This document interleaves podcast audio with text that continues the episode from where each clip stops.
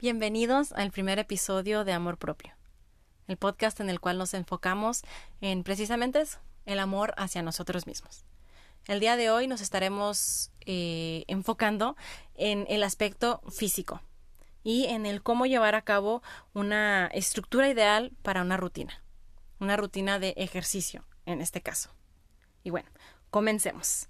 ¿Cuál es la rutina ideal o cuál es la pre-rutina ideal, más bien dicho? Muchas de nosotras o muchos de nosotros nos enfocamos en la rutina en sí y buscamos rutinas en YouTube, rutinas en Instagram, rutinas en Pinterest y llegamos al gimnasio o a nuestras casas y nos ponemos a hacer la rutina con todo. Pero estamos en verdad eh, olvidándonos o estamos eh, desatendiendo una parte muy importante de cualquier rutina que es la pre-rutina hay tres pasos a seguir muy importantes que son, velo como los cimientos de cualquier rutina.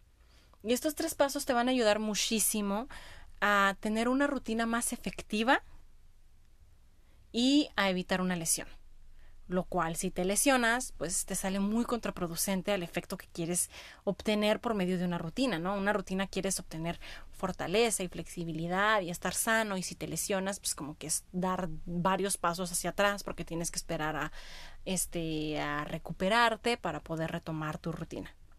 Entonces, estos tres pasos que, que, de los cuales te voy a platicar el día de hoy, en verdad que nos van a ayudar muchísimo para formar ese cimiento, esa estructura, esa base para llevar a cabo una rutina efectiva y una rutina que, que nos ayude a evitar una lesión. Y bueno, el primer paso es, eh, es muy famoso y estoy casi segura que lo hemos visto la mayoría de nosotros en Instagram, en YouTube o en alguna tienda. Y es un foam roller. Un foam roller es, es un rollo de espuma o un rodillo de espuma. Si tú buscas, si tú introduces en tu buscador de Google, ya sea en tu teléfono, en tu computadora o en el electrónico que tengas, las palabras rodillo de espuma, te va a salir una infinidad de fotografías. Lo puedes encontrar en Amazon, lo puedes encontrar en Walmart, lo puedes encontrar en tiendas deportivas y hay en muchísimos rangos de presupuesto. Esa va a ser, van a, van a haber dos herramientas que vamos a utilizar. Esa es la primera, ¿ok? El foam roller o el rodillo de espuma. Y la importancia de utilizar una de estas herramientas es evitar una contractura muscular y lograr que el músculo pues, se relaje, se libere y que funcione de manera correcta al momento de ejercitarlo. Si tenemos algún tipo de tensión o contractura muscular y decidimos brincarnos directamente a la parte del fortalecimiento de la rutina, pues podemos estar causando restricción y alteración. Em, en resumen, esto significa que estaremos obligando, ojo, esto es bien importante, estaríamos obligando al músculo o a la articulación equivocado a llevar la carga del ejercicio. Es por esto que utilizo la palabra efectividad, una rutina más efectiva si llevamos a cabo estos tres pasos. ¿Ok? Si no utilizamos, no quiere decir estrictamente que si no tienes un rodillo de espuma, pues ya, ni modo, no puedes ir al gimnasio, no puedes, no puedes llevar a cabo una rutina. No, no significa esto. Pero si lo tienes de preferencia, utilízalo. Si no, ahorita platicamos en otros dos pasos que puedes llevar a cabo para tener también una estructura Mm, una mejor estructura, pues también pre-rutina. ¿Va? Pero ¿a qué te ayuda entonces el, el rodillo de espuma? Va de nuevo. Ayuda a nuestros músculos a funcionar de manera apropiada y a evitar que el músculo equivocado o la articulación equivocada lleve a cabo la carga del ejercicio. ¿Ok? Ahorita les pongo un ejemplo. Eh, si los flexores de la cadera, si nuestra cadera están tensos, no sé si luego les ha pasado, sobre todo a los que trabajamos 6, 8, 9, 10, 12 horas sentados frente a un monitor, eh, o sea, nuestras caderas van a estar tensas porque no tenemos flexibilidad, porque no tenemos movilidad. Entonces, si estas están tensas y decidimos después del trabajo ir a hacer una rutina de glúteo, al momento de querer recurrir al glúteo que no está debidamente activado, perdón, ese es otro paso, que no está debidamente relajado, que no está debidamente liberado, si nuestro cuádriceps, que es la parte frontal de nuestra pierna, está tensa, pues ¿qué va a pasar? Que el momento de que estemos tratando de hacer, no sé, por ejemplo, una sentadilla, nuestro cuerpo va a decir, a ver, espérame, tú quieres hacer una sentadilla, pero los músculos de la pierna y los ligamentos y las articulaciones de la pierna están tensos. Tus glúteos están tensos. Tú sabes que ellos solos no van a poder con, con esta tarea. ¿Sabes que Te voy a enviar a la, a la espalda baja, que le llamamos cintura, ¿no? Malamente, pero bueno. Em, te voy a enviar a la espalda baja para que, para, pues, para que te eche la mano. Entonces es donde entra la espalda baja y es donde entra una lesión que luego, ay, me duele la cintura porque ayer hice pierna. A ver, espérate, ¿cómo no debería de suceder así? ¿Por qué? Porque no le pertenece a la cintura o a la espalda baja llevar la carga de este peso. ¿Ok? Entonces por eso es que es muy importante el rodillo de espuma. Eso también nos ayuda a activar el glúteo. Por ejemplo, si tú activas, si tú hiciste una, un, una, una prerrutina de rodillo de espuma, te ayuda también como que activar de cierta manera la cadera, el glúteo, para que tengas un rango completo de movilidad y que no entre en juego nuevamente el músculo o la articulación equivocada para tratar de compensar la carga.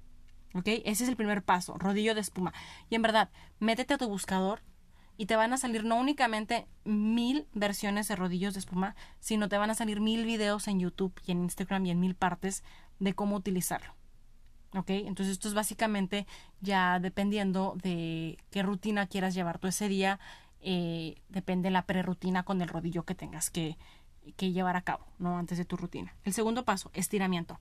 Todos los que hemos hecho algún tipo de, de, entrenamiento físico, caray, en la primaria, cuando nos ponían a hacer educación física, ¿qué es lo primero que nos ponían a hacer?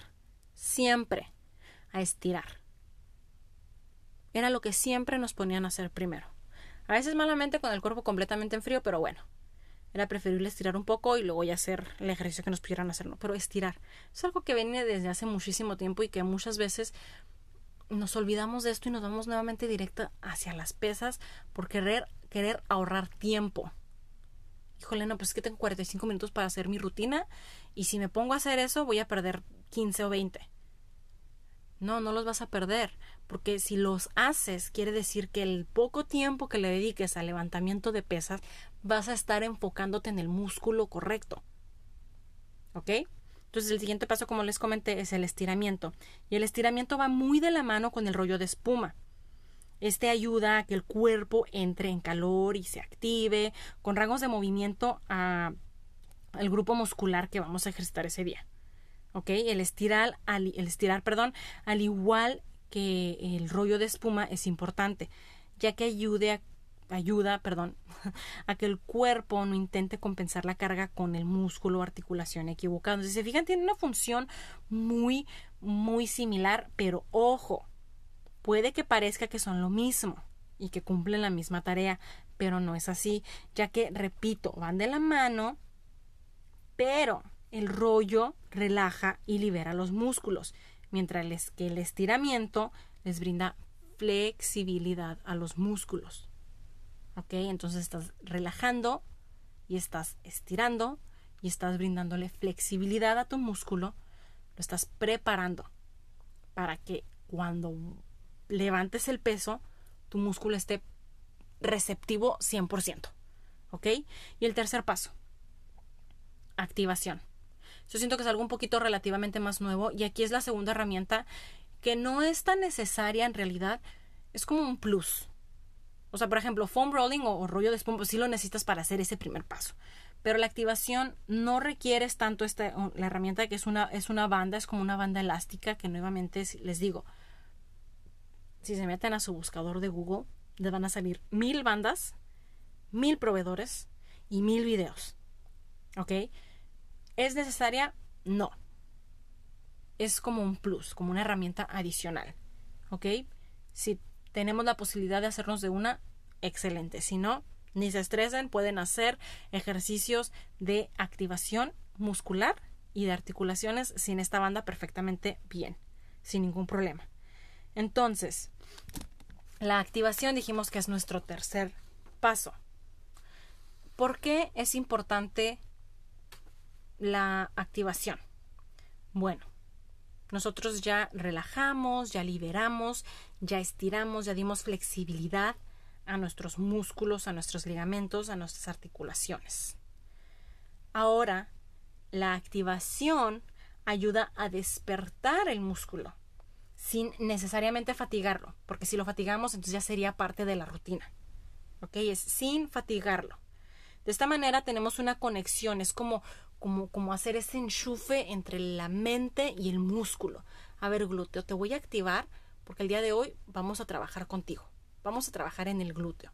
Entonces estás tú enchufando tu mente al glúteo, lo estás visualizando y te vas a enfocar. Va, va, a ser en verdad una rutina muchísimo más efectiva porque sabes que estás enfocándote específicamente en ese músculo. Ahora bien, es básicamente casi, casi imposible aislar por completo un músculo, porque pues, los músculos están como que ligados entre sí en muchas ocasiones, pero sí es posible aislarlos de cierta manera. ¿ok? Entonces yo me estoy refiriendo al glúteo en este caso, glúteo en este caso por, por eh, temas de, de, de ejemplo.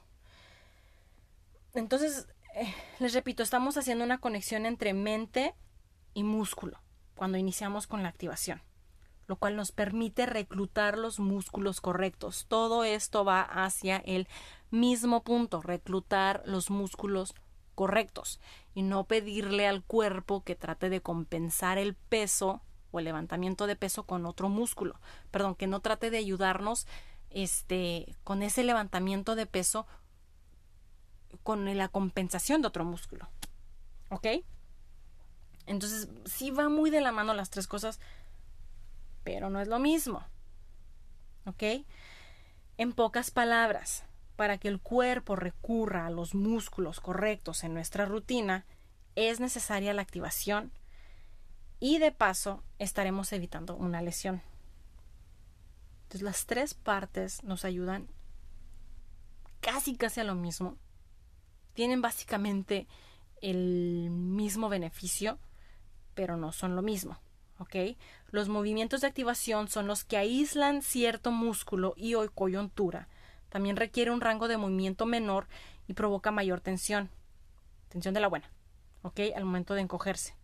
Así que si tu meta es causar un crecimiento muscular o una hipertrofia mayor, es necesario realizar una combinación ¿Ok? Una combinación de estos tres pasos que te acabo de comentar, que es la activación, el estiramiento y el foam rolling o el rodillo de espuma, con la cuarta parte o con la segunda parte más bien. Veámoslo así. ¿Ok? El rollo de espuma, el estiramiento y la activación son la fase 1 de nuestra rutina. La fase 2 es el fortalecimiento. Que el fortalecimiento o levantamiento de pesas. ¿Ok? Ahora, no se me asusten, chicas, el hecho de que levanten peso no quiere decir que se van a ver como Hulk o como Hércules. Hay muchísimos factores que tienen que entrar en juego, o sea, como no se imaginan, muchísimos factores para que esto suceda. Entre eso que ustedes estén em, em, agregando a su cuerpo sustancias como testosterona y no creo que estemos haciendo eso. Bueno, digo, si eso no es nuestra meta, no creo que estemos haciendo eso. Eh, la genética entre un hombre y una mujer no es la misma. ¿Ok? La testosterona en un hombre es muchísimo mayor que la de la mujer. Si la mujer sí tiene testosterona por motivos de equilibrio hormonal, pero no es a los niveles de un hombre. Por eso es que los hombres se marcan y se definen y aumentan su músculo y queman grasa de manera más rápida que una mujer por el tema de la testosterona. Nosotros, no tenemos testosterona. Entonces es muy complicado, muy difícil que, que, llegues a un nivel en el que te veas masculino. ¿Ok? Por favor, quítense ese miedo y después ya platicamos un poquito en otro episodio sobre precisamente ese tema. Pero bueno, retomando. Em, retomando un poquito de, lo, de lo que estábamos hablando del fortalecimiento, recuerdan eh, que les comenté que pues es, muy importante llevar a cabo eh, la fase 1 y la fase 2, ¿no? Es precisamente por esto, o sea, para poder crear una hipertrofia correcta, un músculo, un crecimiento del músculo, perdón, efectivo. Necesitamos a fuercita llevar una combinación de ambos ejercicios. Ahora, si tu meta no es aumentar, pues entonces no. Pero si es definir, sí. O sea, es, es dependiendo muchísimo de la meta. Supongamos que nuestra meta es definir aumentar músculo. Es necesario llevar esta fase A y esta fase B. Esta fase 1 y fase 2 que les estoy eh, compartiendo en, en, este momento, ya que esta combinación provocará un estrés metabólico mayor. ¿Qué es el estrés metabólico? Es esa sensación de cuando, no sé si les ha pasado a los que hemos hecho ejercicio, que cuando después de cierta cantidad de repeticiones te empieza a quemar el músculo, ese es el estrés metabólico, esa sensación de que quema. ¿Ok? Y lo mejor es que a su vez el llevar la rutina o esta estructura de rutina nos va a ayudar a llevar una recuperación del músculo más rápida, lo cual a su vez nos permitirá trabajar el mismo grupo muscular con más frecuencia. ¿Qué me, a, ver, ¿a qué me refiero con esto? Bueno, pues me refiero básicamente a que si tú llevas a cabo la parte del rollo de espuma, el estiramiento, la activación y luego el fortalecimiento, te vas a recuperar más pronto, te va a dejar de doler ese músculo más pronto, lo cual quiere decir que en lugar de que lo trabajes hoy y luego lo trabajes cuatro o cinco días después, o una vez a la semana, vas a poder trabajarlo dos o hasta tres veces a la semana, porque tu recuperación va a ser muchísimo más, más rápida. ¿Ok? Entonces, esa es la información que les quería compartir el día de hoy. Eh, en el siguiente episodio sí me gustaría platicarles un poquito más sobre qué es la hipertrofia muscular o el daño al tejido muscular o cómo es que funciona el crecimiento de un músculo. Hay muchísima información. El, mundo, en verdad, bueno, en realidad el mundo está lleno de información, pero el mundo del acondicionamiento físico es un mundo muy vasto, es un mundo eh, con muchísimas versiones, pero también es un mundo que, que da para todos, en realidad.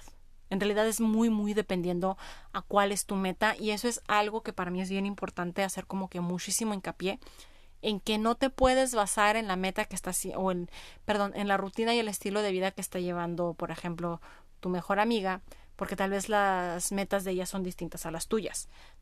Tal vez eh, eh, la estructura del cuerpo de ella es un poquito distinta a la tuya. Entonces, tienes tú que ir modificando tu rutina como trabaje, de acuerdo como trabaje para ti.